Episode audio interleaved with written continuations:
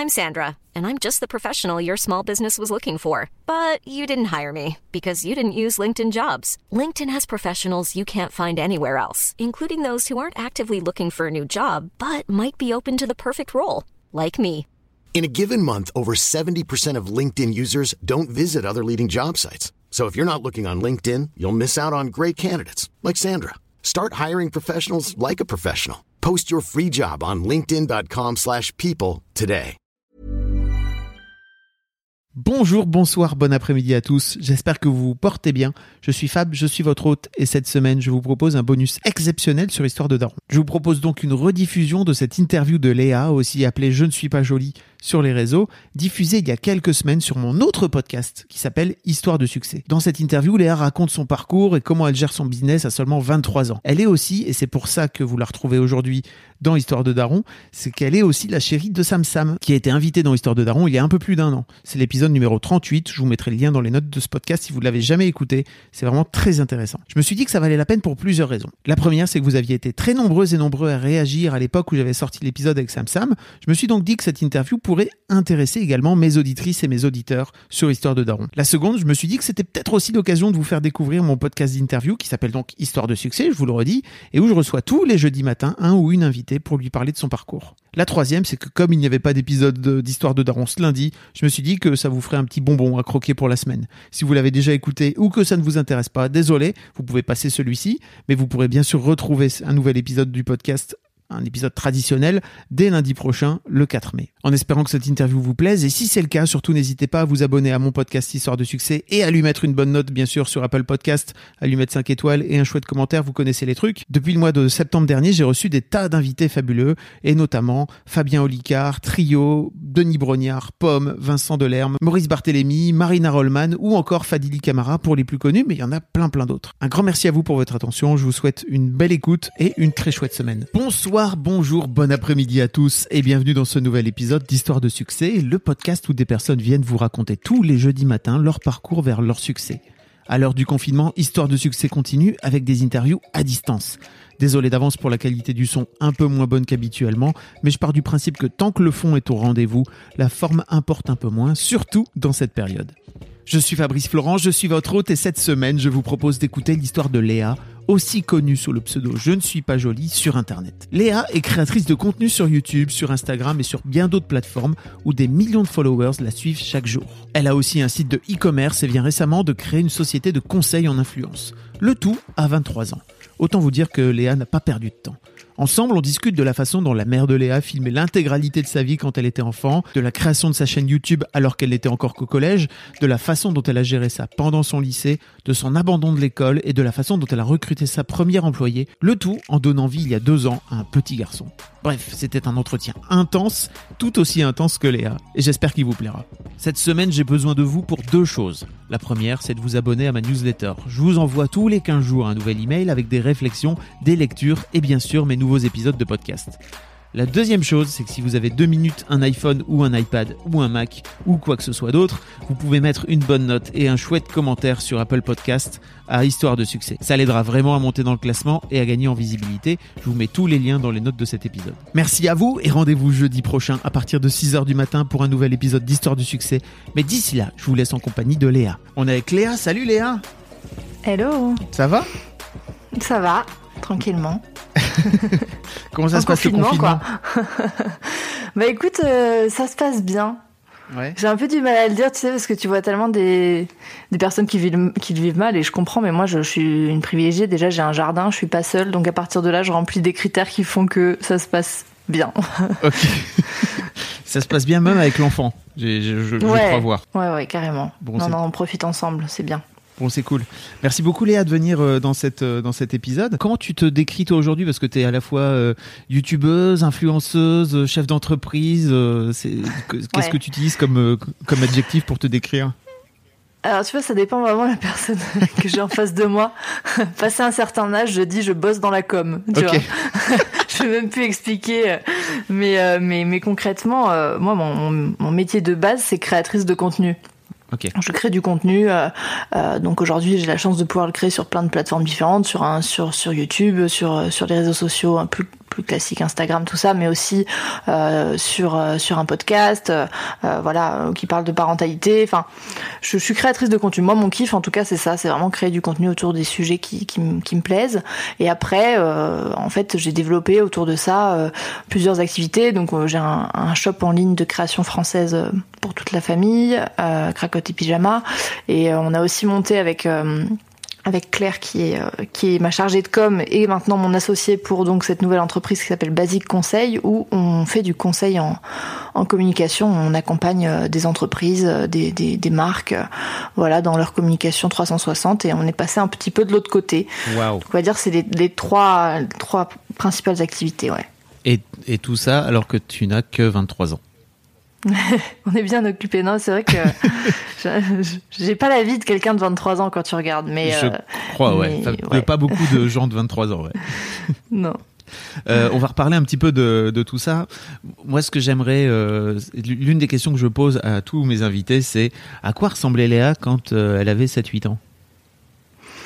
7-8 ans. Euh, écoute, j'ai de la chance d'avoir euh, une maman qui m'a filmé en long, en large, en travers. J'ai des kilomètres de cassettes de moi de, de 0 à, ouais, peut-être, je sais pas, 14, 14 ans. Ah ouais. Mais vraiment un truc, mais hallucinant. C'est-à-dire que je les ai fait euh, numériser parce qu'à l'époque, c'était vraiment sur cassette et tout. Et on a 600 euh, DVD pleins ah. de tout, mais tout. Ah ouais, c'est hallucinant. C'est-à-dire qu'elle posait la caméra, mais pour des trucs qui te paraissent vraiment insignifiants. Tu vois pas les spectacles d'école, si, entre autres, mais en plus de ça, tous les moments de la vie quotidienne où, euh, où carrément je ne vois plus la caméra. Enfin, en fait, je, suis là en train de manger mes, mes brocolis. Euh, j'ai trois ans et, et je et c'est génial. Enfin, je, je, la remercie énormément d'avoir fait ça parce que peut-être que déjà ça m'a donné bah, cet attrait pour la vidéo et puis en plus de ça, ça laisse euh, des souvenirs assez fous. Donc, elle était vraiment spectatrice de de mon enfance. C'était assez fou parce qu'il n'y avait pas forcément d'interaction, juste elle se plaisait à faire ces, ces, ces images et donc je, je sais euh, qui j'étais à cette période.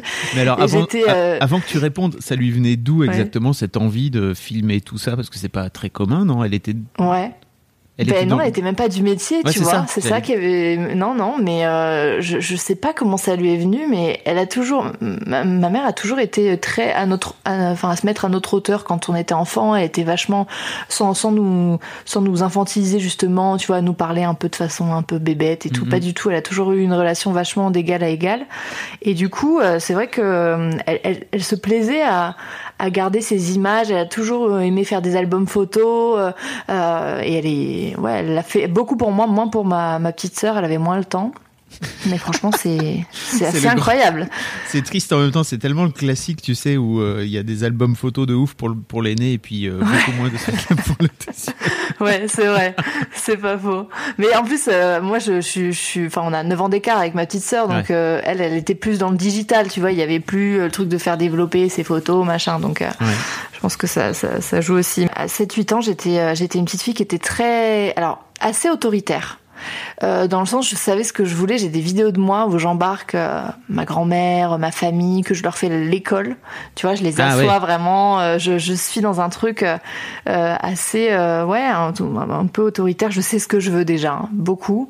je, suis, je suis un peu ce qu'on pourrait appeler, bon, j'aime pas toutes ces expressions, mais garçon manqué dans le sens où je suis assez, assez casse-cou, quoi. Tu vois, j'ai, j'ai un peu la coupe au bol, le gros sweat, et, et, ouais j'aime bien mener mon petit mon petit monde. J'ai pas énormément de, souvenirs euh, très précis, mais euh, j'ai une franchement j'ai une enfance euh, une enfance heureuse, très entourée. On est très famille, donc.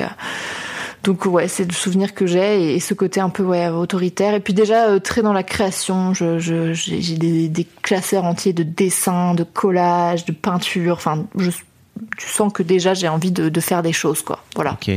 D'accord. Et donc, mais ça passait plutôt par, euh, ça passait plutôt par des travaux manuels, c'est ça?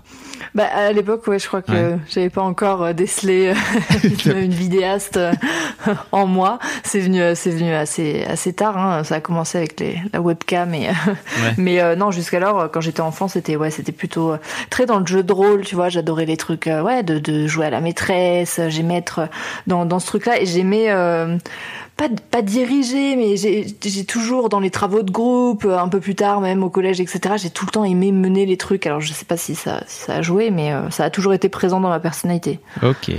Comment ça se passe pour toi le collège? Le collège, le collège, euh, ouais, très compliqué le collège. Ben très compliqué et en même temps euh, pas pas de, de, de, mauvais souvenirs, tu vois, de, de, de, harcèlement, de trucs comme ça, parce que je, je, faisais partie du groupe un peu populaire du collège. Ouais. Mais on n'était pas les populaires méchants on était des populaires sympas, franchement. Okay. On était dans un petit collège de campagne et, euh, et c'est vrai qu'on était tout un groupe de potes où, euh, où on est encore potes aujourd'hui d'ailleurs et, euh, ah ouais. et, et ouais c'est assez fou. La plupart on est toujours toujours en contact et on était on avait des, des, des profils très différents. On, en fait j'ai un souvenir d'une très grande tolérance entre entre les uns et les autres. Et moi j'étais pas du tout dans le même mood que que, que tout, tout, le reste de ma bande de potes qui était très sorti très vite hein, des euh, genre la quatrième et tout c'était soirée euh, euh, alcool drogue et rock'n'roll quoi en gros. Et euh, moi j'étais pas du tout là dedans je ne fumais pas je ne buvais pas je ne bois toujours pas d'ailleurs je ne bois pas d'alcool. Tu vois j'ai toujours ce truc de moi je suis un peu contrôle fric mais depuis depuis depuis assez longtemps. Donc l'idée de perdre un peu mes moyens c'était pas du tout quelque chose qui m'attirait. En plus j'ai eu des parents qui ne m'ont jamais rien interdit dans le sens où euh, ben tu vois par rapport même à, la consommation d'alcool et tout ils étaient pas là à me à me mettre des bouteilles de vodka devant moi et pas du tout mais il n'y a pas eu de tabou autour de ça on a toujours pu parler de tout même au niveau de la sexualité au niveau plein de choses et du coup je sais pas si ça a joué mais j'ai jamais eu ce truc de me dire ah là je vais transgresser quelque chose donc le collège c'était assez euh, j'étais j'étais la maman quoi en fait on venait confier ses problèmes, euh, on me racontait toutes ces histoires. Euh, J'avais pas de petits copains de mon âge.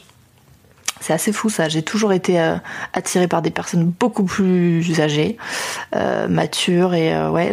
Donc c'était un, le collège, c'était voilà, c'était compliqué parce que pas dans le même moule que les autres et en même temps euh, en même temps j'en garde pas un mauvais souvenir dans le sens où voilà comme je te disais j'étais entourée et, je savais déjà que j'étais pas scolaire donc au niveau scolaire je faisais strict minimum euh, voilà il ouais. faut le dire mais euh, mais non ça ça ça a été ouais un, un, bilan mitigé mais ça a été plus compliqué je trouve que le lycée je trouve que le collège c'est vraiment un sacré passage euh, tu, tu, tu, sens vraiment que tu passes d'un stade enfant à quelque chose de pré-ado, ado, où euh, tu es en, en, en, construction de, de, toi. Quoi. Et avec le recul, tu sais que c'est une période un peu chaude. Quand tu le vis, peut-être que tu réalises moins, mais je trouve que ouais, c'est quand même une, une une, une sacrée période de transition.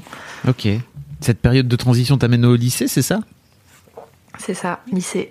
Et comment, ouais. comment ça se passe le lycée? Bah écoute, le lycée, euh, très vite, euh, j'ai compris que bah, c'était vraiment pas pour moi. Je suis partie en, en filière littéraire euh, un peu malgré moi parce que en réalité, avec le recul, je pense que j'aurais été mieux dans une filière technologique, euh, stratégie, management, etc. Parce que ça correspond mieux à ce que je fais aujourd'hui. Malheureusement, dans le système actuel, c'est un peu les classes poubelles entre guillemets, et c'est terrible de le voir comme ça parce que parce que bah il y a, enfin c'est un, un, un c'est un cursus qui pour moi est hyper euh, hyper intéressant dans le fait d'apprendre à être entrepreneur etc ça pourrait être vachement valorisé je trouve que ça l'est pas du coup euh, mes parents ont préféré euh, me, me, me, diriger vers une filière générale et j'étais d'accord avec eux donc je suis partie en, en littéraire parce que j'étais pas forte en maths hein, clairement c'était ça et que j'avais un peu d'attrait pour l'anglais et puis euh, au bout de la donc la seconde est passée, puis en première, euh, là je me suis dit mon Dieu, il va falloir que je me trouve un truc pour m'occuper parce que là je vais péter les plombs. J'étais déjà très très très très active sur YouTube. Mes parents étaient hyper conciliants quand j'y pense. Ils me laissaient partir à Paris pour mes rendez-vous, enfin en pleine semaine de cours, enfin des trucs assez fous. Ouais, parce que t'as lancé Mais ta chaîne, euh, t'avais t'avais t'avais 16 ans, c'est ça? Ouais, non, même plus jeune, j'ai commencé, j'avais euh, j'avais 14 14 15 ans, ah oui, j'ai commencé oui, ouais, fin fin collège. Mais alors Donc tu vois, euh, mais ça s'est professionnalisé en fait quand j'étais au lycée, c'est-à-dire que ouais.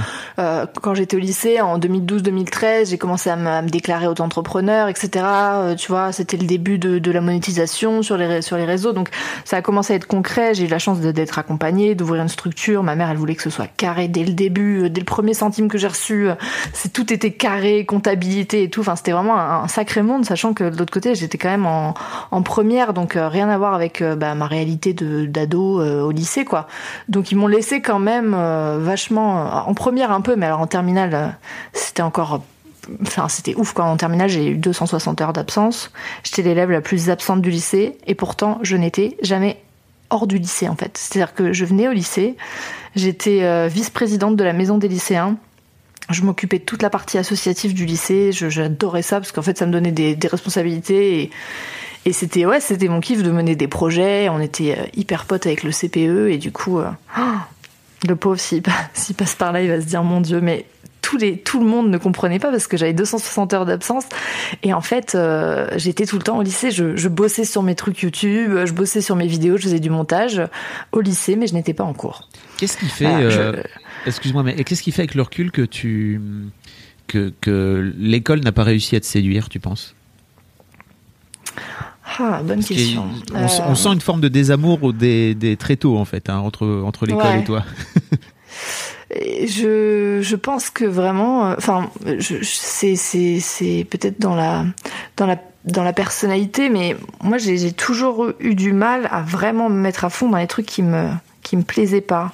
Euh, c'est vrai que j'ai toujours euh, euh, aimé apprendre quand, quand j'y voyais un intérêt en fait un intérêt euh, euh, pas forcément personnel mais un intérêt global de, de, de, ce à quoi ça va me servir plus tard de le mettre en application dans quelque chose de plus concret. Et j'ai toujours eu du mal je pense à transposer ces connaissances là qu'on pouvait avoir à l'école avec quelque chose de concret dans la vie en futur ou réel. Euh, mais à contrario, il y a des matières comme ça, quand j'ai eu des profs géniaux, j'étais vraiment excellente. J'avais des 16, des 18 de, moyenne, tu vois, mais d'une année à l'autre, ça pouvait euh, passer du simple au double parce que euh, le, prof me, ne, m'intéressait pas ou, ou que j'arrivais pas à accrocher avec sa, sa pédagogie, etc. Donc je pense qu'il y a eu un, un truc là-dessus. Et puis aussi, je pense que c'est une question de profil. Moi, dans ma famille, on a toujours, enfin toute ma famille, euh, c'est des entrepreneurs, de mon grand-père à mon père, ma mère. Tu vois, il n'y a jamais eu de parcours classique d'études, de salariés, de, de, il y a toujours eu. Euh, ma mère est à son compte, mon père aussi, mon grand-père a même pas le bac, il a monté son entreprise. Enfin, tu vois, il y a toujours eu ce truc-là, un peu débrouillard. Et, je pense que ça me manquait, euh, ça me manquait à l'école, le côté responsabilité, le côté euh, ouais, mener des projets. Il y avait quelque chose de, de trop théorique pour moi, je pense, avec le recul. Et c'est pour ça que j'ai vite euh, apprécié, euh, tu vois, me dire, oh, je vais pouvoir partir et faire ce que j'aime. Et, et ouais, j'attendais ça avec impatience. Qu'est-ce qui fait que, que tu te lances sur YouTube à l'époque où tu es au collège là? En fait, ça a commencé, euh, enfin, une histoire assez, assez, assez folle. On était en, train de faire un exposé en SVT, je sais même plus sur quoi. Et puis, euh, je, je, je des trucs improbables. Je tape sur YouTube un truc, je tombe sur une nana qui fait une vidéo What's in my bag? Donc, c'est une nana qui ouvre son sac et qui montre ce qu'il y a dans son sac. Et je regarde ça et je me dis, mais qu'est-ce que c'est que ça? Vraiment, mais, mais, mais, mais qu'est-ce qui lui prend euh, de faire une vidéo sur ce qu'il y a dans son sac, tu vois? Et à un moment donné, je décide de faire une parodie pour mes copines de cette vidéo à la webcam, euh, vraiment en me disant euh, trop drôle, tu vois. Donc je, je, fais le truc, euh, machin et tout. Bon, ça fait rigoler deux trois copines. Et il y en a une qui me dit ouais, t'en rigoles, mais te connaissant, je suis sûre que que tu pourrais le faire aussi. Et je lui dis mais n'importe quoi. Bon, bref. Et le, le truc est laissé de côté. Puis je reçois un petit appareil photo numérique pour mon anniversaire, machin, qui fait vidéo. Et à un moment donné, un jour, je sais pas ce qui m'a pris. Écoute, je branche ma caméra et je, je parle comme ça euh, à mes copines. Je sais même, je sais même pas te dire ce que je raconte dans cette vidéo. Je, malheureusement, je les ai supprimées à mon grand regret parce que j'aurais bien aimé les voir aujourd'hui. Pourquoi tu les as supprimées Mais ouais, non, mais c'est, c'est, je sais pas. Tu sais, à un moment donné, j'ai dû me dire, voilà, trop la honte. Alors qu'en fait, non, bah non, c'est, c'est, c'est trop drôle. C'est les débuts, quoi. Donc j'ai commencé et, et j'ai créé cette chaîne. Je ne suis pas jolie. D'ailleurs, tout le monde me dit, ah là là, mais pourquoi t'avais choisi ce pseudo? Bon, c'est une histoire un peu nulle, donc euh, à chaque fois ça déçoit, mais c'était un slogan qui disait je suis pas, je ne suis pas jolie, je suis pire. Et euh, j'avais gardé je ne suis pas jolie parce que je, faisais des trucs sur la beauté, tout ça, et je me disais ah c'est une jolie ambivalence avec le monde de la beauté, enfin tu vois. et en fait j'ai gardé ça et j'ai commencé euh, vraiment sur YouTube à l'époque où c'était pas du tout le YouTube d'aujourd'hui, hein, tu pouvais pas gagner ta vie, c'était une interface complètement euh, sommaire et, euh, et, voilà et la plus grosse youtubeuse française avait 7000 abonnés. C'était un truc de ouf. Donc voilà j'ai commencé comme ça et puis euh, et puis écoute mes copines se sont bien foutues de ma gueule pendant quelques temps en me disant ah bah tu vois toi aussi maintenant tu montres ce qu'il y a dans ton sac. Et puis bah ça a continué d'année en année. C'est fou. Mais alors moi il y a un truc qui m'intéresse c'est que tu racontes que quand tu as commencé à gagner des sous euh, mm. tu as tout de suite eu un cadre. En fait, euh, tu me disais ta mère euh, a voulu monter euh, une structure, etc., etc. comment tes parents ils voient ça de l'extérieur? Tu, leur en as déjà parlé, non?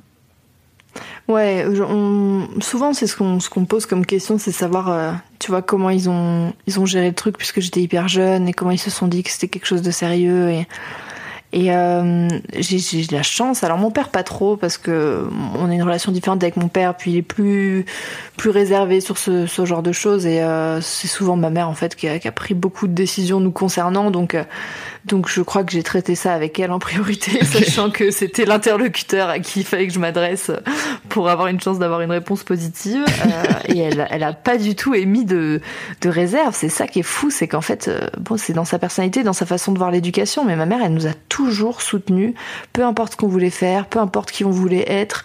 Et en fait, elle m'a même pas. Euh, bon, en plus, la vidéo, elle pour elle, euh, c'était quelque chose qu'elle connaissait. Je me souviens qu'une fois, ma, caméra est tombée en panne, qu'elle m'a même prêté son vieux caméscope pour continuer à faire mes vidéos.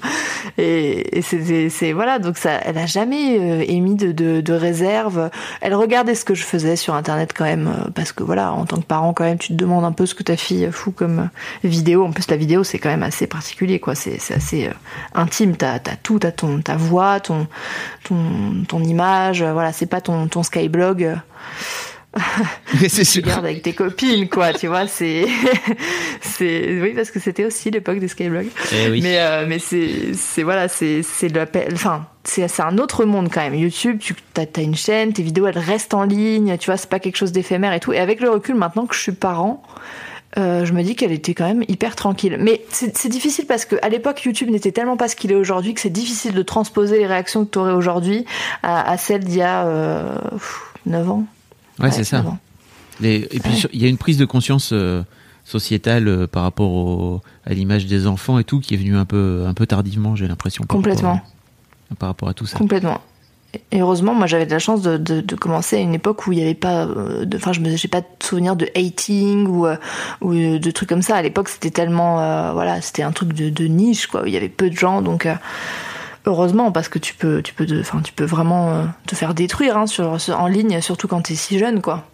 Ouais, bah, on, on, on en reparlera un petit peu après si tu veux, mais j'aimerais bien continuer dans la. Ou alors si tu veux, on en parle maintenant aussi. On parle de comment tu Ah, comment comme tu veux. comment t'as fait toi pour euh, pour gérer cette. Bah, si, si tu si tu me lances là-dessus, on peut y aller. Si tu... mais euh, co- co- comment t'as fait toi pour gérer euh, avec le temps euh, les, les les différents commentaires que t'as pu recevoir Forcément, quand tu commences à devenir populaire, tu finis par avoir forcément des gens qui t'aiment pas. Comment t'as fait toi pour gérer ça avec avec le temps? Alors, j'ai. Question. non mais j'ai- vraiment eu une période où c'était très compliqué parce que en fait je faisais du daily vlog donc tu vois du vlog tous les jours. On était très peu à le faire en France, mais vraiment très très peu. Ça existait en Angleterre tout ça, mais c'était vraiment pas quelque chose de courant. Et en fait j'étais en coloc avec ma cousine et euh, c'est notre kiff. On, faisait ces vidéos là sans, volonté particulière. Ça marchait très bien. Aujourd'hui avec le recul ça marchait euh, vraiment très bien. Il y avait énormément de d'interaction, d'engagement, etc. Et du coup, euh, bah forcément, ça attire pas que des personnes avec des, intentions bienveillantes. Et euh, il y a eu... euh, Puis en plus, le, vlog, c'est un format qui est particulier parce que tu montres quand même, même si c'est 10 minutes sur 24 heures, tu montres des échantillons de ta vie. Donc en fait, ça amène et ça, ça donne de la matière à- au jugement de tes moindres faits et gestes, quoi, de ce que tu bouffes au petit-déj, à la couleur de tes chaussettes, enfin, c'est vraiment euh, euh, quelque chose qui est, qui, est, qui est ancré dans ton quotidien. Donc il y a eu beaucoup, beaucoup, beaucoup, il y a une période où il y a eu beaucoup, beaucoup de de haine et, euh, et de ouais de haine de re- sur les réseaux sociaux surtout Twitter parce que bah Twitter c'est un peu le, le berceau de de tout ça. Et euh, et c'est assez fou parce que j'ai toujours eu et j'ai encore hein, une communauté de haters. Laisse tomber je pense qu'il y en a qui sont jaloux.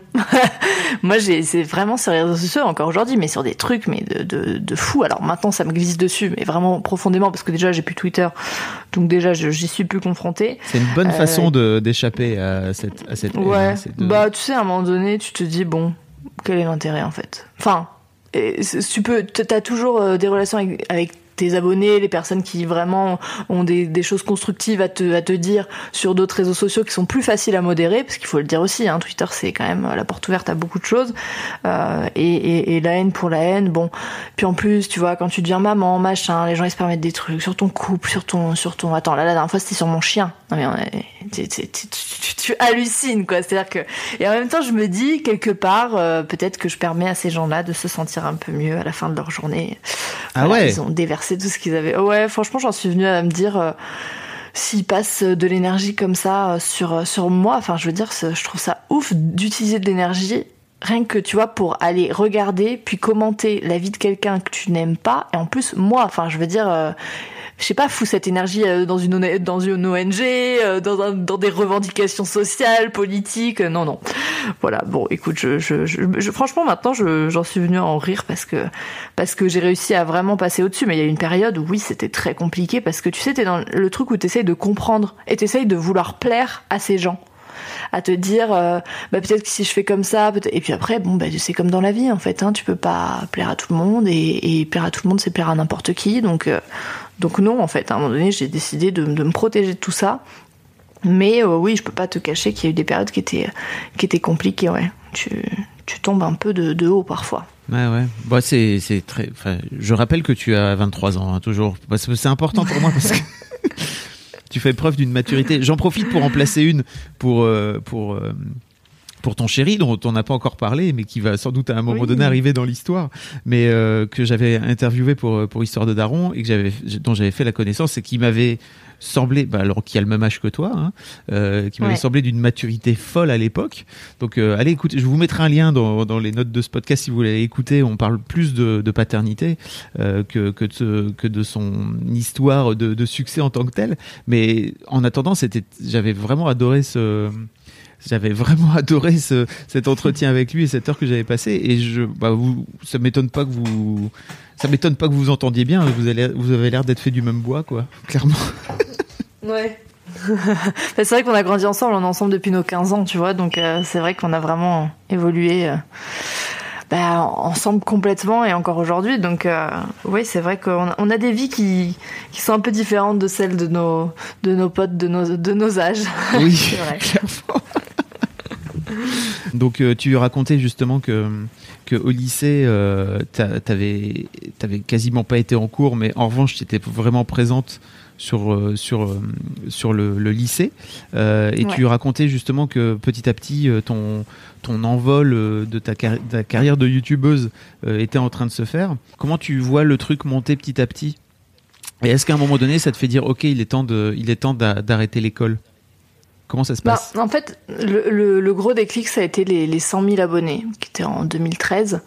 Euh, parce que 100 000 à l'époque, c'était quand même un cap. Aujourd'hui, bon, moins, parce que forcément, il y a beaucoup plus de monde, mais 100 000, c'est l'équivalent de quand tu passes pour moi le million aujourd'hui, quoi. C'est, à l'époque, c'était, c'était vraiment une espèce de tournant où j'ai vu, euh, les choses s'accélérer parce que je suis rentrée dans une agence, que euh, j'ai commencé à travailler avec des marques, tu vois, que, je connaissais depuis, bah, depuis toujours. Tu, montes des, des projets en, en 2016 après, donc bon, quelques années après, j'ai sorti mon livre, que j'ai auto-édité, etc. Donc là, tu, tu rentres quand même dans des, dans des projets un peu plus, euh, un peu plus concrets qui te font réaliser que c'est pas simplement euh, toi qui fais mumuse avec ta caméra. Euh, non, mais parce que t'as as quand même une autre dimension, quoi. Tu commences à gagner de l'argent. Enfin, c'est, voilà, t'as toute la partie société, comptabilité, des trucs qu'on n'aborde pas en fait dans un système, enfin dans un parcours classique scolaire.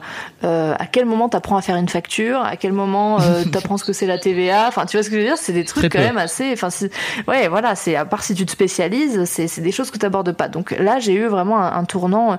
C'était vraiment euh, année de terminale euh, où je me suis dit, il faut que je passe mon bac. J'ai eu mon bac genre à 10,01, alors que j'avais un et demi de moyenne toute l'année, que tous mes profs me disaient, tu ne l'auras jamais. J'étais jamais là et je me suis dit, en fait, ce, bac, il faut que je l'ai pour pour avoir une sécurité si jamais un jour je veux reprendre mes études. Et, euh, et si je veux, en fait, à l'époque, non, je savais pas que j'allais arrêter mes études, mais de toute façon, c'était quand même quelque chose qui était, qui était important pour moi et pour mes parents aussi rien que pour les, les remercier d'une certaine façon d'avoir de m'avoir fait confiance aussi toutes ces années parce que euh, c'est quand même euh, tu prends sur ta responsabilité de parent hein, quand t'as le lycée qui t'appelle et qui te dit écoutez euh, votre fille est là mais jamais là que tous tes profs voilà enfin mon dernier bulletin scolaire mais c'est mais une blague. C'est-à-dire que tu regardes les appréciations mais tu hallucines. Absente jamais là n'a été présente à aucun cours ce trimestre mais des trucs tu vois en tant que parent je veux dire tu donc ils ont vachement ils m'ont vachement fait confiance là-dessus.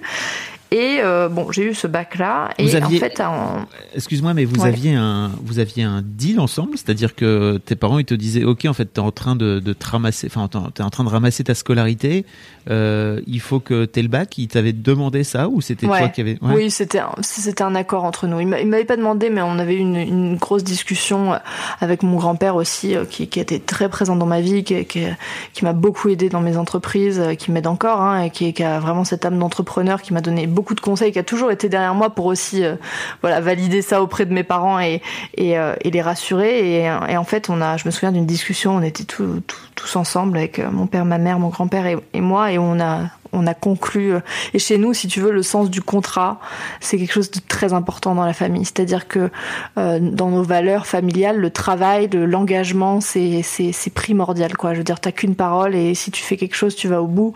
Et donc, euh, pour moi, c'était même pas même pas négociable. C'était même pas négociable que je reparte sans ce bac. Voilà, c'était un contrat qu'on avait passé solennellement. Là, on s'imagine un peu une une scène du parrain.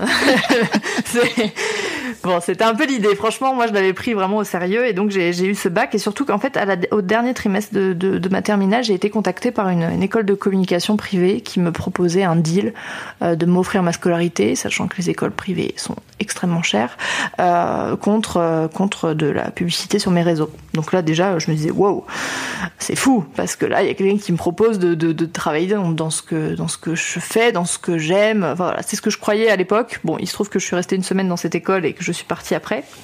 Mais à l'époque, c'était quand même quelque chose d'hyper concret pour moi, de, me dire il y a une école qui me veut, euh, voilà. Bon, donc euh, donc ça s'est passé comme ça. Et après, euh, j'avais donc dans l'idée de, de partir faire cette école de, de communication à Montpellier. Voilà.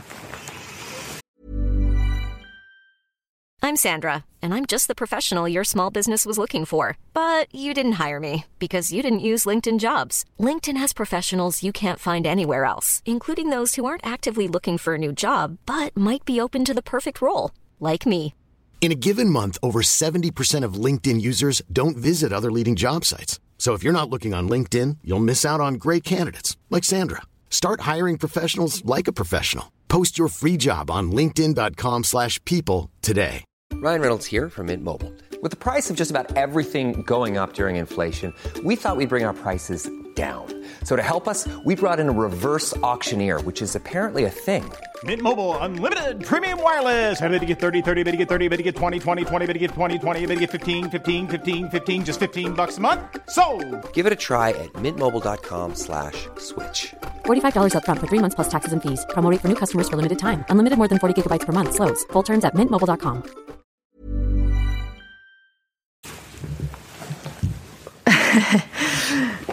Alors en fait, quand je suis arrivée, l'école était, très bien. hein. C'est juste que, si tu veux, quand on m'a dit le projet de l'année, c'est de faire un blog. Là, là dans ma tête, j'avais l'impression de faire cinq pas en arrière et je me suis dit, mon Dieu, mais dans quoi je m'embarque? Parce qu'en fait, moi, j'avais envie de concret et forcément, mais ce qui est indispensable, hein, les premières années, quand tu sors du lycée et que t'as pas fait de com, bah tu passes quand même par par de la théorie. Et moi, je, je, je voulais pas en fait. J'étais tellement dans le concret déjà à côté que j'avais envie de, de voler de mes propres ailes, de faire mes trucs. J'avais envie de me lancer. Et à l'époque, je, je gagnais suffisamment ma vie. euh, Enfin, je gagnais l'équivalent d'un peu plus du SMIC, euh, et je pouvais du coup assurer mon loyer, euh, mes courses. J'étais en coloc, en coloc avec ma cousine, donc j'ai dit à mes parents écoutez, je, je, je, crois que je vais pas poursuivre parce que je sais que je vais pas être heureuse. Vraiment, ça va me, me ramener à quelque chose de, de trop de trop théorique. On faisait du droit et tout, mais c'était non, c'était pas du tout ce que je m'étais imaginé. En même temps, avec le recul, je sais que c'est nécessaire quand tu sors du lycée, que tu as envie de bosser dans la com, dans quelque chose d'un peu plus in- institutionnel, etc. C'est- inévitable.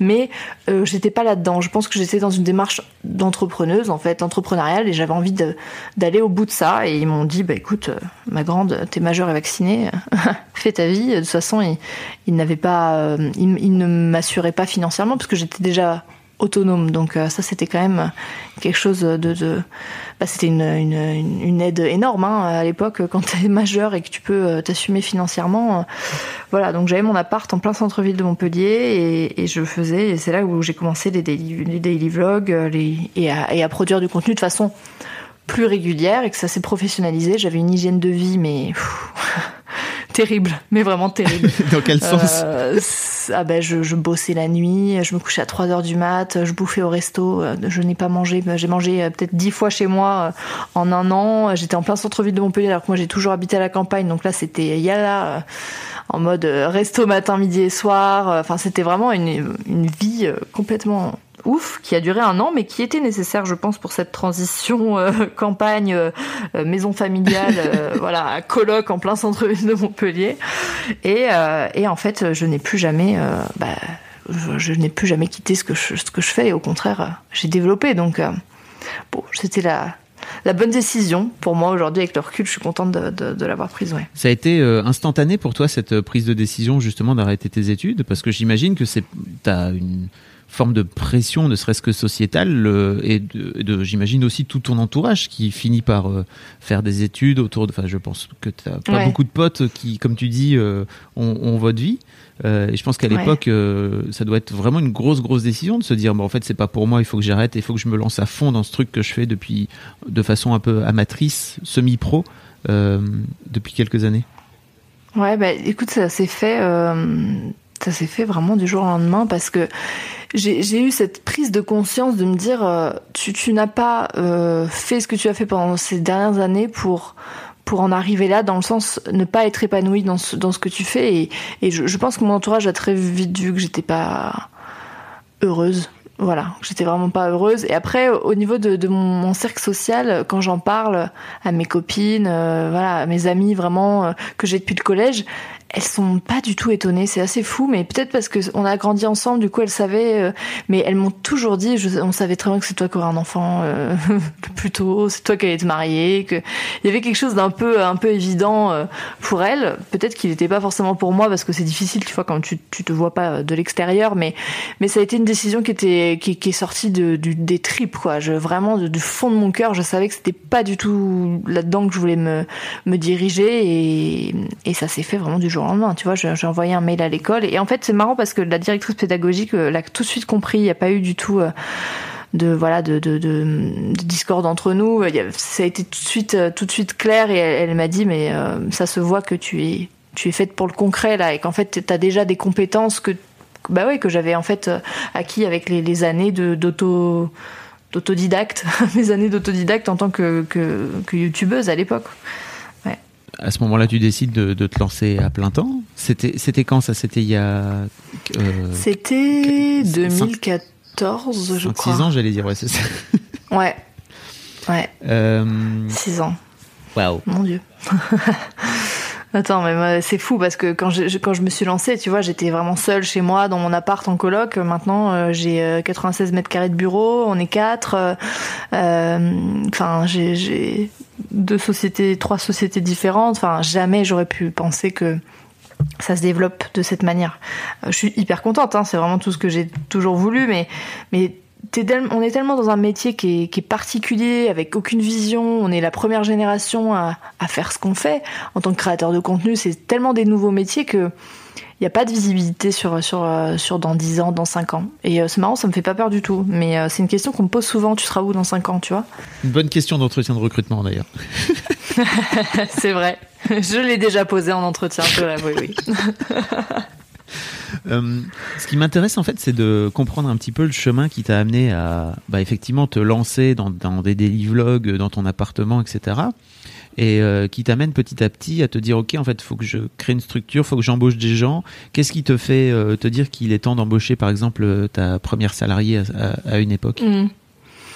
J'avais déjà commencé à avoir des, copines qui cherchaient des alternances, etc. J'ai pris des copines en stage, en alternance.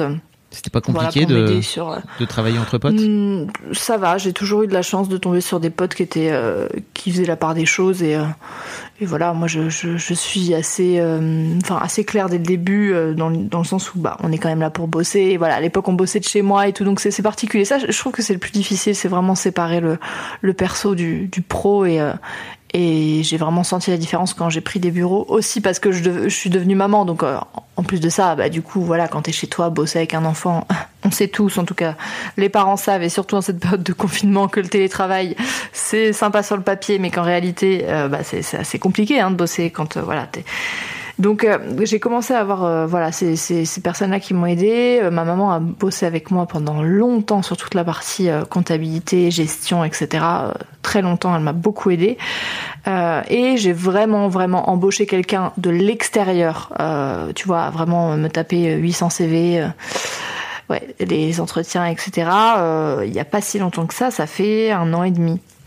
Donc vraiment, quand j'ai pris les bureaux, je me suis dit, là, il va falloir que tu prennes quelqu'un qui va pouvoir vraiment t'épauler un bras droit, quoi. Et, euh, et c'était un peu le flip. Ça, par contre, tu vois, ça a fait peur à beaucoup de personnes de mon entourage, de faire rentrer quelqu'un d'extérieur dans mes activités parce que c'est tellement particulier les, activités dans lesquelles enfin toutes mes activités ça repose autour de, de ma personne c'est pas du tout narcissique de dire ça mais mais je veux dire enfin c'est particulier parce que tu es, il y a ma personne euh, Léa, puis il y a ma marque, puis il y a ce que ce que je suis sur les réseaux, bien que je ne sois pas quelqu'un de différent, mais ça reste quand même une image. T'es une marque, oui, bien sûr. Mm.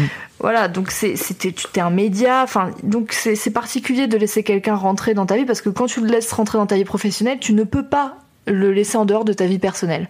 C'est il y a, y a, même s'il y a des limites à, à, poser et que, et que voilà, on a on a quand même une relation quand on est au boulot, on est au boulot, mais t'es obligé d'avoir quelqu'un à qui tu fais, enfin, en qui tu as confiance pour pour beaucoup de choses. Donc c'était un recrutement qui était qui avait beaucoup de d'enjeux pour moi et euh, j'ai voulu vraiment le faire euh, en, en ne, ne, prenant pas quelqu'un que je connaissais pour vraiment euh, voilà partir sur sur des bases neutres et construire vraiment une relation de travail. Il se trouve que j'ai trouvé la perle rare. Désolé les gars, elle est prise, ma petite Claire qui bosse avec moi depuis un an et demi. Euh, voilà, c'est pour ça qu'on a aussi monté notre société de conseil après, etc. Mais vraiment, on s'est trouvé, bon, d'un point de vue amical maintenant, parce qu'on est, on est profondément amis et voilà, mais d'un point de vue professionnel, euh, ça m'a changer la vie. C'est-à-dire que de déléguer et d'apprendre à arrêter d'être contrôle fric sur tout et de se dire qu'à un moment donné, euh, bah, avoir de l'aide, c'est aussi sympa et ça te permet en fait de t'ouvrir sur d'autres choses et euh, des choses dans lesquelles tu t'éclates plus parce qu'en en fait pour créer, il faut avoir du temps et le temps quand tu es entrepreneur, c'est quelque chose qui est très limité en fait. Même quand tu comptes pas tes jours et que tu comptes pas tes semaines et voilà si tu veux garder un, semblant de, santé mentale euh, c'est quand même euh, difficile de, gérer tu vois le, je trouve enfin je pense que tu es bien placé pour le savoir aussi le, la, bonne le bon équilibre entre le temps que tu passes en ta famille le temps que tu passes à bosser le temps que tu passes à créer. C'est des dynamiques qui sont différentes et qui font que à un moment donné si t'as pas une personne qui est là pour t'épauler et te, te décharger de, de certaines choses c'est enfin c'est c'est invivable. Enfin moi ça a été ça a été devenu euh, vraiment très compliqué. Donc Claire elle est arrivée elle m'a dit ça ça ça je m'en occupe et je me suis dit mais c'est génial parce que c'est tous les trucs qui me font profondément chier pardon. Et, et, elle elle gère ça d'une main de maître tu vois elle est elle est hyper euh, organisée sur des trucs qui moi me paraissent chiants à mourir comme genre euh, gérer ta boîte mail et le fait de répondre à tout le monde et d'être hyper carré sur des trucs ça c'est des trucs qui moi me voilà me prenaient du temps. Tu es là et tu peux vite c'est vite très chronophage quoi ce genre de truc. Et euh, quand à côté tu dois créer ben ça te bouffe du temps et ce temps là bah, je, je l'avais plus, donc je m'ennuyais un peu dans mon dans mon contenu. Donc euh, non, vraiment, ça m'a changé la vie. Et je sais pas s'il y a des gens qui sont entrepreneurs qui nous écoutent, peut-être, mais c'est difficile. C'est difficile, franchement, quand t'as ton bébé depuis des années, euh, ton entreprise, de te dire à un moment donné, ok, je vais déléguer, je vais faire confiance, quelqu'un va être capable de faire euh, aussi bien tu vois, c'est sans, sans aucune prétention, mais tu construis quelque chose de, de A à Z et c'est difficile à un moment donné d'inclure quelqu'un dans cette dynamique-là. Et, et moi, j'ai vraiment, euh, vraiment, vraiment, ça m'a, ça m'a changé, ça m'a changé la vie, je dois le dire. Euh, ouais, c'est, quelque chose qui a permis de, d'encore plus me, me, me, développer et savoir où je voulais aller. Puis d'avoir un, œil critique aussi. Moi, je, cherchais quelqu'un qui était pas là pour me lécher les bottes et tout. J'en avais rien à faire. Je voulais quelqu'un qui, qui puisse me dire, voilà, moi ça, euh, ça, je trouve ça pertinent, ça pas. Et en fait, le, virage que j'ai pris sur mes réseaux sociaux quand je suis devenue maman, quand j'ai abordé d'autres sujets, quand j'ai parlé de sujets plus intimes, euh, voilà, j'ai abordé des sujets que je, n'avais jamais osé aborder sur mes réseaux. C'est aussi parce que j'avais une personne extérieure qui était pas de mon entourage, qui était abonnée à mon contenu depuis des années, sans être dans le fanatisme, c'était pas du tout ce que je, recherchais, euh, et qui était capable de me dire, ok, euh, je suis prête à être avec toi pour prendre ce virage et à t'accompagner, et, euh, ça a été hyper, hyper bénéfique. Est-ce que tu étais arrivé à un point de rupture pour faire rentrer Claire dans ta boîte, ou alors ça correspondait à l'arrivée de ton bébé justement dans ta vie? Je pense un peu des deux. Euh, J'arrivais à, bout de quelque chose. C'était la fin d'un cycle. Je le sentais parce que bah déjà en fait, euh, quand tu deviens parent, il y a quand même certaines choses qui se passent en toi et, moi je, savais que voilà je savais que, je voulais me consacrer euh, à ma maternité les six premiers mois de la vie de Gaspard vraiment j'étais consacrée à lui entièrement, entièrement. Euh, après, bon, j'ai eu la chance d'avoir Samuel qui, qui, qui, a pris la décision de, de, de, de s'en occuper après à plein temps, etc. Donc c'était confortable pour moi. Hein, je vais pas le, je vais pas le nier. C'est toujours plus confortable de savoir que son enfant est avec son père euh, plutôt que euh, chez à la crèche ou chez n'importe quel nounou. Bien que voilà, il y a des personnes qui s'en occupent très bien, mais nous c'était c'était confortable pour nous. Et, et, du coup, il y a eu un moment où je me suis dit, ok, maintenant, euh, bon ben, ça fait ton enfant a six mois, tu retournes au boulot ok, qu'est-ce qu'on fait? Où est-ce qu'on va? Euh, Par quoi on commence? Parce qu'en fait, le contenu que je produisais n'était plus du tout en adéquation avec bah, la femme que j'étais, ma vie, euh, mon quotidien, et, et du coup, c'était une prise de risque parce que j'avais une communauté qui m'avait suivi pendant des années, mais qui n'était pas forcément au même stade de vie. Euh, euh, bon, et en fait, je me suis dit, à un moment donné, tu ne peux pas continuer à produire du contenu qui ne te plaît pas, qui te ressemble pas. Donc j'ai pris ce virage-là et j'ai de la chance que ça a été hyper bien accueilli par ma communauté, que j'ai même euh, récupéré, c'est terrible ce terme, mais euh, de, des, abonnés qui, ne me suivaient plus parce que elles étaient dans un voilà dans une autre période de, de leur vie qui correspondait pas à ce que j'étais euh, avant, euh, qui sont revenus en me disant oh, ben moi je suis devenue maman, ben moi ces sujets m'intéressent, donc je suis ravie de voilà de m'intéresser à nouveau à ton contenu et tout. Et et ça a été non ça a été quelque chose d'hyper bénéfique. Mais le saut entre l'envie de le faire et, et concrètement le mettre en place c'est compliqué c'est compliqué de se lancer parce que c'est un peu qui tout double sur les réseaux sociaux quand même. Donc euh, voilà, c'est toute la fragilité de, de notre métier. ouais, c'est sûr. Et j'allais te dire aussi, euh, en fait, euh, ça t'a fait perdre des gens de ta communauté de l'époque. Euh, oui, t'as la pense, sensation ouais. et t'as renouvelé un peu ton public, c'est ça, quelque part? Bah, je l'ai vu dans, dans les stats, hein, parce que bon, c'est difficile quand t'as beaucoup de personnes qui te suivent de, concrètement voir, mais euh, statistiquement, oui, mon public a vieilli. Avant, j'étais sur du, euh, allez, dire 14-20, tu vois, et euh, là, maintenant, on est beaucoup plus sur du 18-35. Donc, euh, donc oui, ça, ça, ça a vieilli. Forcément, il y a certaines personnes que, que, qui, qui ont dû me lâcher euh, en route et ce que je comprends complètement parce que ben, euh, bah, t'as des choses qui sont moins pertinentes. Voilà, au moment où moi je les vis, euh, si toi t'es pas du tout là-dedans, forcément tu suis des personnes, voilà, qui te, qui te parlent. Mais mais mais ça a quand même ouvert d'autres d'autres relations et puis même la relation est différente avec ma communauté et tout je l'ai je l'ai vraiment senti il y a eu il y a eu un un cap de passé, bah en fait on a grandi. Hein. Il y a des personnes qui ont littéralement grandi avec moi. Hein. Ah oui, c'est ça. Ouais. ouais. Mais ceci dit, j'allais dire, il y a des personnes qui ont grandi avec toi, mais euh, il n'y a pas beaucoup de mamans qui ont 21 ans, je pense. Hein. Déjà en France, le, le premier ouais. enfant, il est à, à 29, je pense, en moyenne. Mmh. Euh, un peu plus tôt euh, hors Paris, un peu plus tard euh, dans Paris, mais pour te dire aussi qu'il y a aussi une forme de décalage entre ta vie à toi, comme tu le disais tout à l'heure, ouais. et, et, je pense le reste de le reste de ton public, quoi. Complètement. Après, là, tu vois, c'est vrai que euh, je, je, je, parle de moins en moins de parentalité parce que bah, Samuel, j'allais dire, a repris le flambeau, mais c'est plus mon quotidien dans le sens où, bah, moi, la plupart du temps, bon, hors confinement, je suis au bureau et, euh, et comme euh, beaucoup de gens, voilà, je pars le matin, je rentre le soir et, et je, je, je suis pas concrètement avec avec Gaspard la, la plupart du temps, donc j'aborde d'autres sujets qui, qui intéressent aussi des personnes qui sont pas parents et, et je sais que ça, j'ai eu des retours, tu vois, qui m'ont dit, bah voilà, c'est vrai que bon, la parentalité ne m'intéressait pas forcément, mais le côté business, le côté euh, création d'entreprise, le côté euh, bien-être plus global, etc. C'est des choses que j'aurais pas forcément osé aborder en étant plus jeune et qui maintenant, euh, maintenant, bah voilà, font partie aussi de ma vie et je m'autorise à le faire. Tu sais, t'es très, t'es très j'ai perdu mon mot. Tu es très 3 4, tu es très tenté de suivre les tendances quand tu fais ce que je fais parce que en fait, tu as toujours ce truc de te dire est-ce que je surfe sur la vague de quelque chose même si ça ça me correspond pas ou est-ce que vraiment je reste dans ce que j'aime et je vais à fond? Et c'est difficile parce que bah t'as t'es tiraillé en fait entre l'envie d'être dans le truc et l'envie euh, d'être dans ce que t'aimes.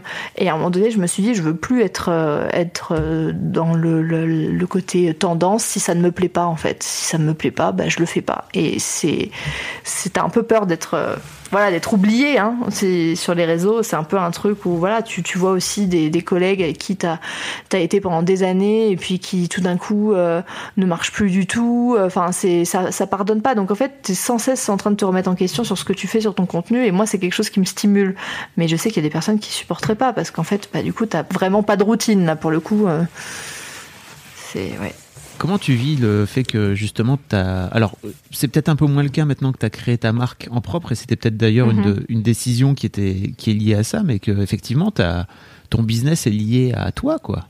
C'est-à-dire que demain, Mhm. tu peux pas te dire euh, j'ai envie de faire une pause et d'arrêter. euh, ça, ça doit, Ouais. ça doit te foutre une sacrée pression, non? Bah, les gens ont du mal à comprendre euh, que, tu vois, tu, tu n'as. Enfin, moi, je, je. Les vacances, profondément les vacances, tu vois, où tu, tu, tu, tu, tu éteins ton ordinateur, ton téléphone, etc. Euh, là, on s'est pris, alors je ne sais pas si nous allons pouvoir le faire, fin juin, euh, on s'était réservé cinq jours, vraiment, où je m'étais dit c'est cinq jours de vacances. Et littéralement, je sais que ça va être mes cinq jours de vacances dans l'année. C'est-à-dire que c'est cinq jours où tu n'es pas présente sur les réseaux. Et en fait, bien sûr que je comprends totalement que de l'extérieur, tu puisses te dire, mais attends, euh, meuf, quand t'es euh, en voyage de presse euh, et que t'es invité à l'autre bout du monde, voilà, à des, dîners, des activités, des machins et tout, mais en fait, ça reste ton taf. C'est un taf de, journal, de journalisme. la prétention de dire qu'on fait du journalisme, mais ça existait avant nous. C'est ça que je veux dire. C'est les voyages de presse, etc. Ça a toujours existé. Simplement, aujourd'hui, on, on le relaie différemment. On n'est pas forcément sur du papier. On est beaucoup dans l'instantané, la story, machin. Donc, ça donne un côté assez léger à tout ce qu'on fait. Mais en fait, tu es tout le temps, tout le temps, tout le temps en, en création, en, interaction. Tu, tu, réponds à des gens. Enfin, tu vois, donc euh, c'est compliqué d'imaginer le truc sans en fait. Enfin, c'est 3 4, c'est difficile d'imaginer ma vie euh, sans, sans ça. Ça fait tellement partie de, de moi que les, week-ends et trucs comme ça, ça bien, bien sûr, je prends du temps pour ma famille et tout, mais t'as toujours quelque chose à quelque chose à faire. Donc c'est c'est hyper compliqué de te dire ouais là si bah si j'arrête tout, qu'est-ce qui se enfin qu'est-ce qui se passe? Je, je, je, je crois que je ne veux pas le savoir, mais mais c'est c'est c'est ouais c'est c'est compliqué. C'est aussi pour ça que le, le côté agence de conseil, euh, mon shop en ligne, etc. Bien sûr, c'est quelque chose de sécurisant. Puis de passer de l'autre côté, euh, d'être euh, auprès des clients et d'apporter tes connaissances, ce que t'as ce que t'as acquis avec ces, ces années, ces expériences, c'est quelque chose qui est, qui est très valorisant aussi. Ça se complète bien. Je je pourrais pas faire que ça de ma vie, faire que de, du consulting et tout, voilà. Mais c'est quelque chose qui me plaît parce que je trouve que ça complète. euh, ce que je fais euh, par ailleurs, quoi. Ok. Voilà l'une des, l'une des questions que j'aurais aimé te poser si, on, si tu avais été dans la même pièce que, que Samuel et moi euh, quand il a pris la Mm. décision de, de s'arrêter et de, d'arrêter ses études. Parce que donc euh, euh, Samuel faisait des études de médecine qu'il a décidé de, d'arrêter. Enfin, dans lequel il s'épanouissait pas, hein, pour, euh, juste pour être aussi clair. Mm. Euh, et toi, d'un coup d'un seul, le, l'intégralité des, de, de- des revenus de la maison te, te repose sur, sur, uniquement sur toi. Comment ça, se, Ouais. comment ça se passe cette, euh, cette décision-là pour toi? Bah écoute, euh, pour être honnête avec toi, ça, ça fait huit ans qu'on est ensemble avec Samuel. euh, c'est toujours moi qui me suis, enfin c'est toujours moi qui, qui apportais les revenus dans notre couple. Je veux dire Ouais. que quand on voyageait, c'était moi. Notre mariage, euh, c'est moi qui l'ai intégralement payé. Euh, voilà, c'est c'est. Mais ça a toujours été à partir du moment où, bon, déjà à partir du moment où on s'est marié, il y avait plus de mon argent, ton argent. On a toujours été en compte commun et, voilà parce que parce que je considère que ce qu'il fait me permet aussi de travailler et de de de, rapporter l'argent que je, je rapporte à notre foyer et, et si tu veux, euh, je, je considère que il fournit aussi un un travail, euh, même si euh, malheureusement dans notre société c'est peu reconnu, mais franchement ce qu'il fait, et pour l'avoir fait pendant pendant quelques temps quand il était encore à la fac, on faisait deux jours, deux jours, deux jours je bosse, deux jours je m'occupe du petit, euh, c'est ça demande tellement de- d'énergie depuis en plus, je sais comment il le fait. Et Samuel, c'est quelqu'un qui, qui fait les choses euh, à 200%. Donc, euh, il est pas là euh, sur le canapé en train de, de se boire une petite bière et puis de dire à, Gaspard, vas-y, fais ta vie. Non, non, tu vois, ils font plein de trucs. Et puis, en plus, là, c'est encore différent parce qu'il s'est lancé sur, sur les réseaux sociaux et que maintenant, maintenant, je suis carrément son agent. Je gère ses contrats, monsieur. Ah ouais? parce que, ouais, ouais, parce qu'il a, il a carrément des, mais il est assailli de demandes, mais c'est hallucinant parce qu'en fait, il, est, il y a très peu de papas.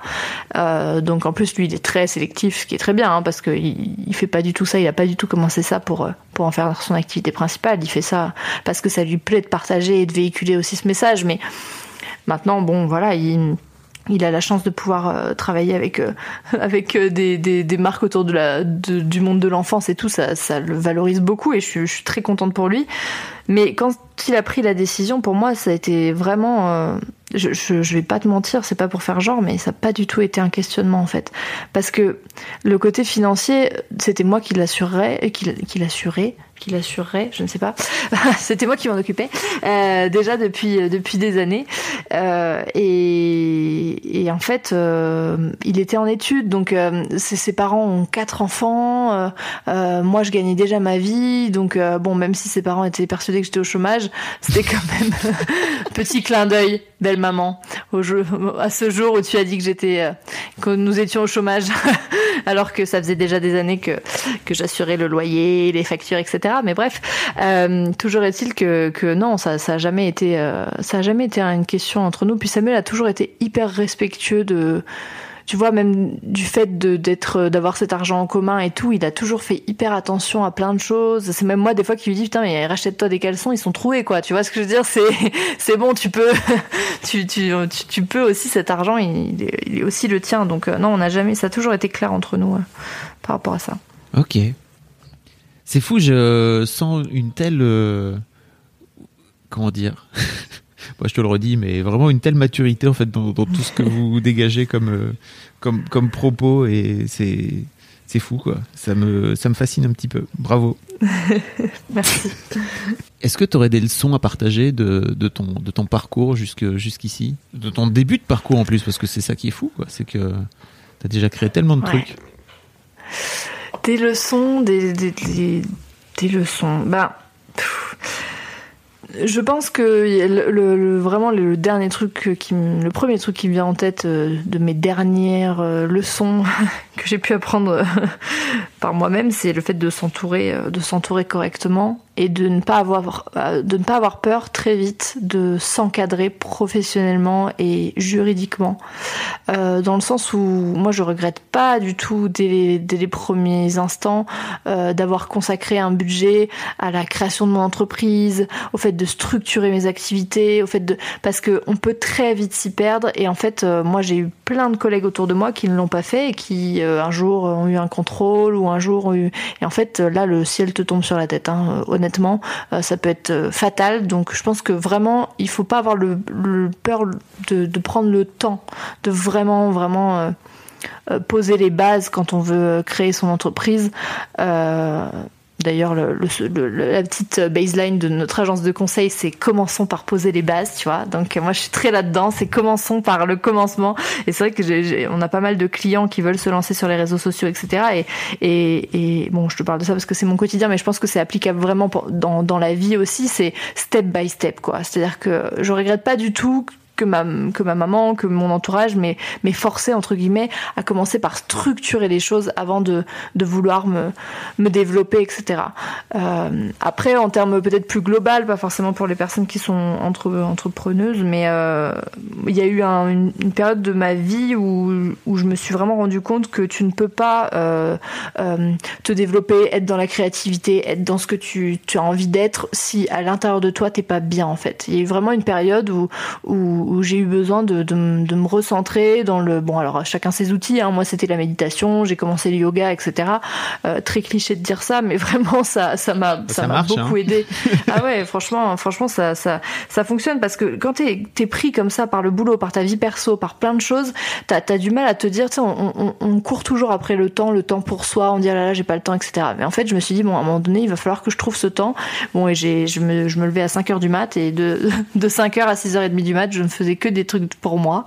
Et, voilà, ça a duré un temps, mais ça m'a beaucoup aidé. J'en ai parlé sur les réseaux sociaux euh, et il y a beaucoup de personnes qui m'ont dit que c'est vrai qu'on est dans une, on est dans une société aussi où c'est très compliqué à un moment donné de se poser et de se dire, ok, là, euh, comment est-ce que je peux prendre soin de moi, mais concrètement prendre soin de moi, de, de, de, mon moi en fait. Et, euh, et, et c'est hyper important parce que quand tu veux euh, te développer, euh, si toi t'es pas t'es pas tranquille avec avec qui tu es, avec ce que tu es, si t'es pas bien à l'intérieur, que t'es pas apaisé et que t'as pas ouais cette confiance en toi, bah c'est très compliqué. Tu peux vite partir en live, je trouve. Donc ça c'est ouais le les trucs qui me viennent comme ça. Et après après ouais non. Comment tu fais pour te renouveler? Comment je fais? Ben. Comment je fais pour. Bah, moi, je, suis une très, très, très, très grosse consommatrice de contenu sur les réseaux sociaux et sur, euh, sur, euh, sur YouTube. Je regarde beaucoup. Alors, beaucoup à l'étranger, beaucoup de. Beaucoup d'Américains, beaucoup d'Anglais, etc.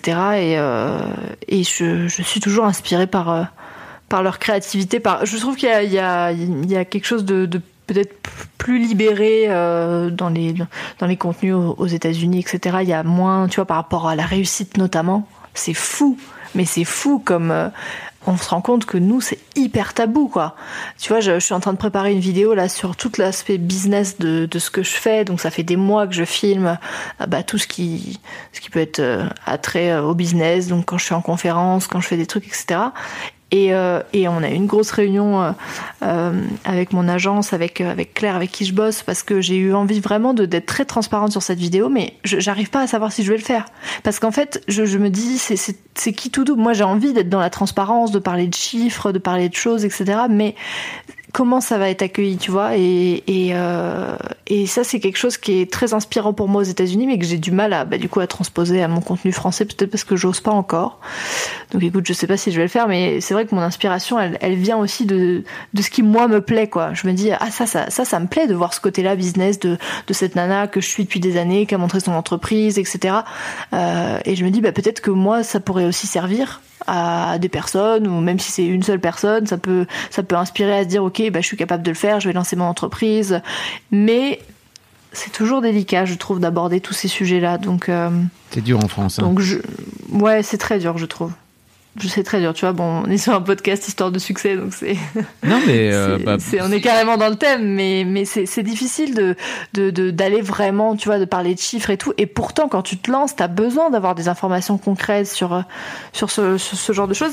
Moi, je pense que je serais prête à, à, à les partager, tu vois, dans des contenus, etc., tournés autour du, du boulot. Mais comment est-ce que c'est accueilli Ça, c'est une autre histoire. T'as pas envie non plus de te lancer les les foot, quoi. Ouais, je pense que c'est un peu le serpent qui se mord la queue en plus, c'est-à-dire que j'ai l'impression dans tous les commentaires que je vois, euh, euh, parce que moi assez régulièrement je parle de l'économie de mademoiselle, et en fait les gens ont aucune euh, éducation à l'économie de l'entreprise, même en tant que salarié en fait. C'est hyper important d'avoir une éducation de, bah, par exemple, entre ton salaire que tu touches toi à la fin et ce que l'employeur paye, euh, combien tu finis par coûter entre guillemets à l'entreprise, c'est hyper important.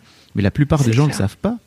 Et, euh, et de ce fait-là, bah, la plupart des gens n'ont aucune idée et donc euh, finissent par avoir des idées parfois, parfois un peu erronées à propos de, de l'économie de, de- et de comment peut ça. fonctionner une boîte. Quoi. Ouais, donc c'est ça, t'as envie d'être un peu plus clair pour, euh, pour montrer que bah, c'est pas forcément ce qu'on croit, et en même temps, bon, voilà, tu t'ouvres euh, Voilà. du coup euh, quelque chose de compliqué. La problématique est là. Mais, euh, mais ouais, donc. euh, Bah, hésite pas, à me, hésite pas à me tenir au courant, je le, je le partagerai avec grand plaisir euh, si, si, Ouais. tu- si jamais tu sors cette vidéo, parce que je pense que c'est yes. hyper important. Mais effectivement, il faut que, il- il- à un moment donné, la parole se libérera pas si euh, des gens comme toi décident pas aussi de prendre la parole euh, sur, sur le sujet. C'est, ce que je me dis, c'est ce que je me dis honnêtement. Et mais t'as raison, dis, faut du bon, courage. Ouais. Écoute, peut-être ça va lancer quelque chose, et après, plus on va être à le faire, moins ce sera tabou, tu vois, c'est toujours ça. On n'a pas parlé de ton podcast? Parce oui. que typiquement, voilà, voilà un truc euh, sur lequel euh, c'est assez intéressant de devoir, euh, de devoir te lancer. C'est-à-dire que tu, il y a ce format-là. Je sais pas si tu consommais des podcasts en fait avant de te lancer toi-même dans, dans, dans ce podcast. Ouais, je consommais des podcasts américains euh, parce que bah, c'est hyper hyper courant maintenant. Enfin, c'est c'est c'est une c'est ouf. Enfin, le- l'engouement qu'il y a autour des podcasts aux États-Unis et tout, c'est bon. Moi, j'ai commencé euh, par écouter bah, les podcasts des, des nanas que je suivais euh, sur YouTube, sur les réseaux et tout, et puis. Et puis à un moment donné, en fait, euh, comment ça s'est fait? J'ai été contactée par, euh, enfin non, c'est mon agent en fait qui m'a dit, écoute, euh, on veut produire des podcasts et on devrait carrément en avoir un. Est-ce que ça te dit? J'ai dit oui, si je peux parler vraiment de de ce que je veux parce qu'à partir du moment où c'est produit, en plus là c'est produit par TF1 puisque je suis dans l'agence digitale de TF1, donc tu vois, tu tu tu, moi j'ai mis un peu des, j'avais j'avais mis un peu des réserves sur, euh, bah voilà, sur ma capacité à parler de ce que je voulais. Ils m'ont dit, écoute, tu es totalement libre de parler de ce que tu veux. euh, et du coup, j'ai dit, bon, bah allez, euh, banco, parce qu'en fait, c'était un- aussi un, un format qui est pour moi hyper intéressant, dans le sens où c'est à la fois intime et en même temps, c'est un, un format qui, qui permet d'être écouté partout dans la vie active, en, dans les transports, en voiture, tu fais la cuisine. Enfin, tu vois, un- je trouve que ça, ça s'adapte complètement à, à notre société, en fait, le podcast. Et pourtant, euh, pourtant c'est c'est beaucoup plus slow que euh, qu'une page Instagram que tu scrolles sans arrêt, euh, une vidéo YouTube que tu zappes, etc. Il y a quelque chose qui nous ramène un peu à l'essentiel avec la voix, et je trouve ça hyper intéressant. Donc je me suis dit, ben pourquoi pas parler de, de, la parentalité, qui est un sujet qui m'intéresse énormément, sur ce format-là, de recevoir des, des, des gens pour parler de voilà de leur parcours, de sujets euh, divers et variés autour de tout ça. Et écoute. euh, bah, ça me plaît vachement. Et là on en est à la saison 3 et, euh, et on, est, on est très content parce qu'en plus on a récupéré la, la partie production au final Ah ouais. donc on fait tout à Montpellier. On a ouais on a un enregistre on a un, on a un studio à Montpellier avec Ah bah euh, voilà. une personne qui voilà qui monte qui euh, qui nous enregistre etc donc euh, donc c'est c'est vachement bien euh, voilà de pouvoir gérer ça aussi en interne les profils etc là on a sorti un un épisode notamment sur une, une nana tu vois qui était qui a, qui a- qui a grandi au sein des témoins de Jéhovah et tout et c'est des c'est hyper poignant quoi d'avoir ces témoignages et tout je, je suis très contente du format que ça Ah, c'est cool. voilà de, de la tournure que ça prend donc euh, Et donc, l'air de c'est comme rien, ça que je me suis lancée l'air de rien, tu viens de monter un studio de podcast. Non, alors euh, pas, pas toute seule, pas toute seule, parce qu'en vrai ils font plein de trucs dans ce dans, ce studio. Il, il, a vraiment beaucoup de boulot, mais euh, mais euh, mais c'est vrai que de travailler avec, d'avoir une équipe de personnes en moi je suis très comme ça, je suis très. euh, ma mère elle dit que je suis très tribu.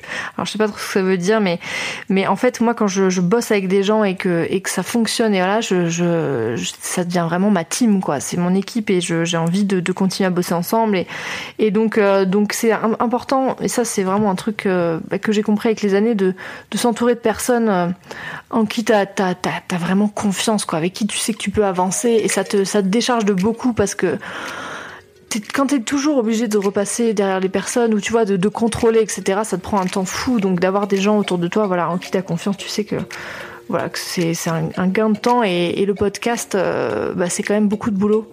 Je pense que tu le sais comme moi mais on se rend pas compte mais il y a, y a quand même voilà beaucoup de travail derrière donc c'était important que ce soit fluide pour pas que ça empiète euh, bah, sur tout le reste parce qu'on n'a pas des semaines de, de 50 heures. Enfin si un peu mais mais on essaye de- de pas trop euh, voilà déborder non plus sur le, le week-end le temps les temps qui sont précieux en famille Bon, bah bravo Léa.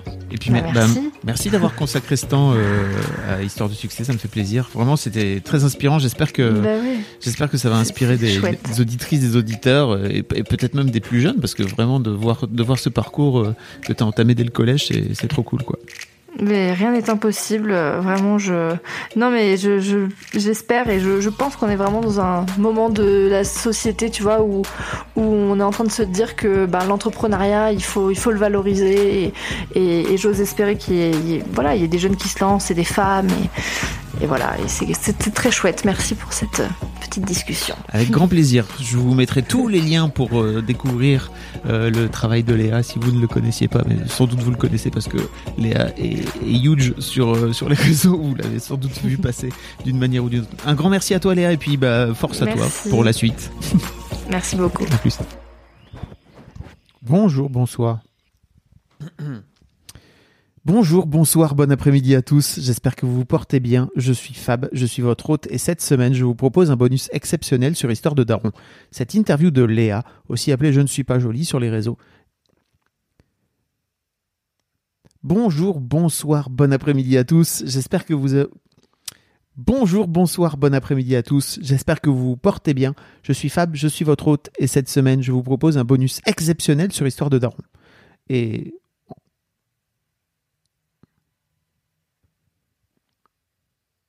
Je vous propose donc une rediffusion de cette interview de Léa, aussi appelée Je ne suis pas jolie, sur les réseaux, diffusée il y a quelques semaines sur mon autre podcast qui s'appelle Histoire de succès. Euh, dans cette interview, Léa raconte son parcours et comment elle gère son business à seulement 23 ans.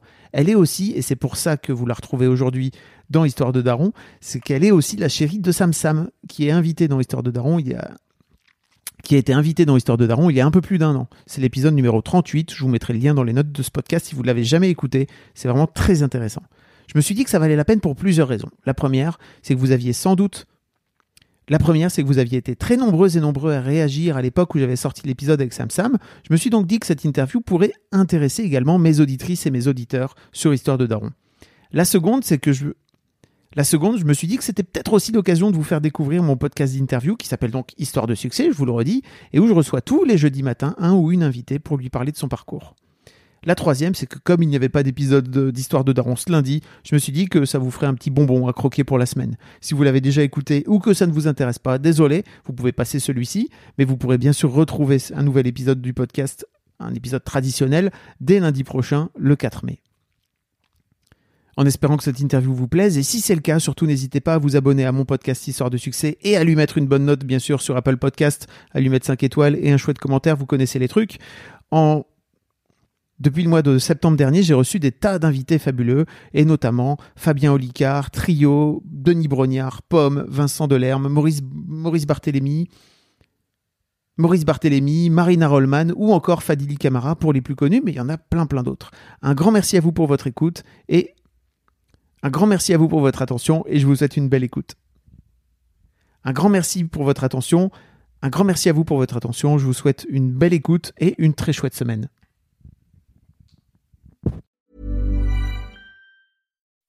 When you make decisions for your company, you look for the no-brainers. If you have a lot of mailing to do, stamps.com is the ultimate no-brainer. Use the stamps.com mobile app to mail everything you need to keep your business running with up to 89% off USPS and UPS. Make the same no-brainer decision as over 1 million other businesses with stamps.com. Use code PROGRAM for a special offer. That's stamps.com, code PROGRAM.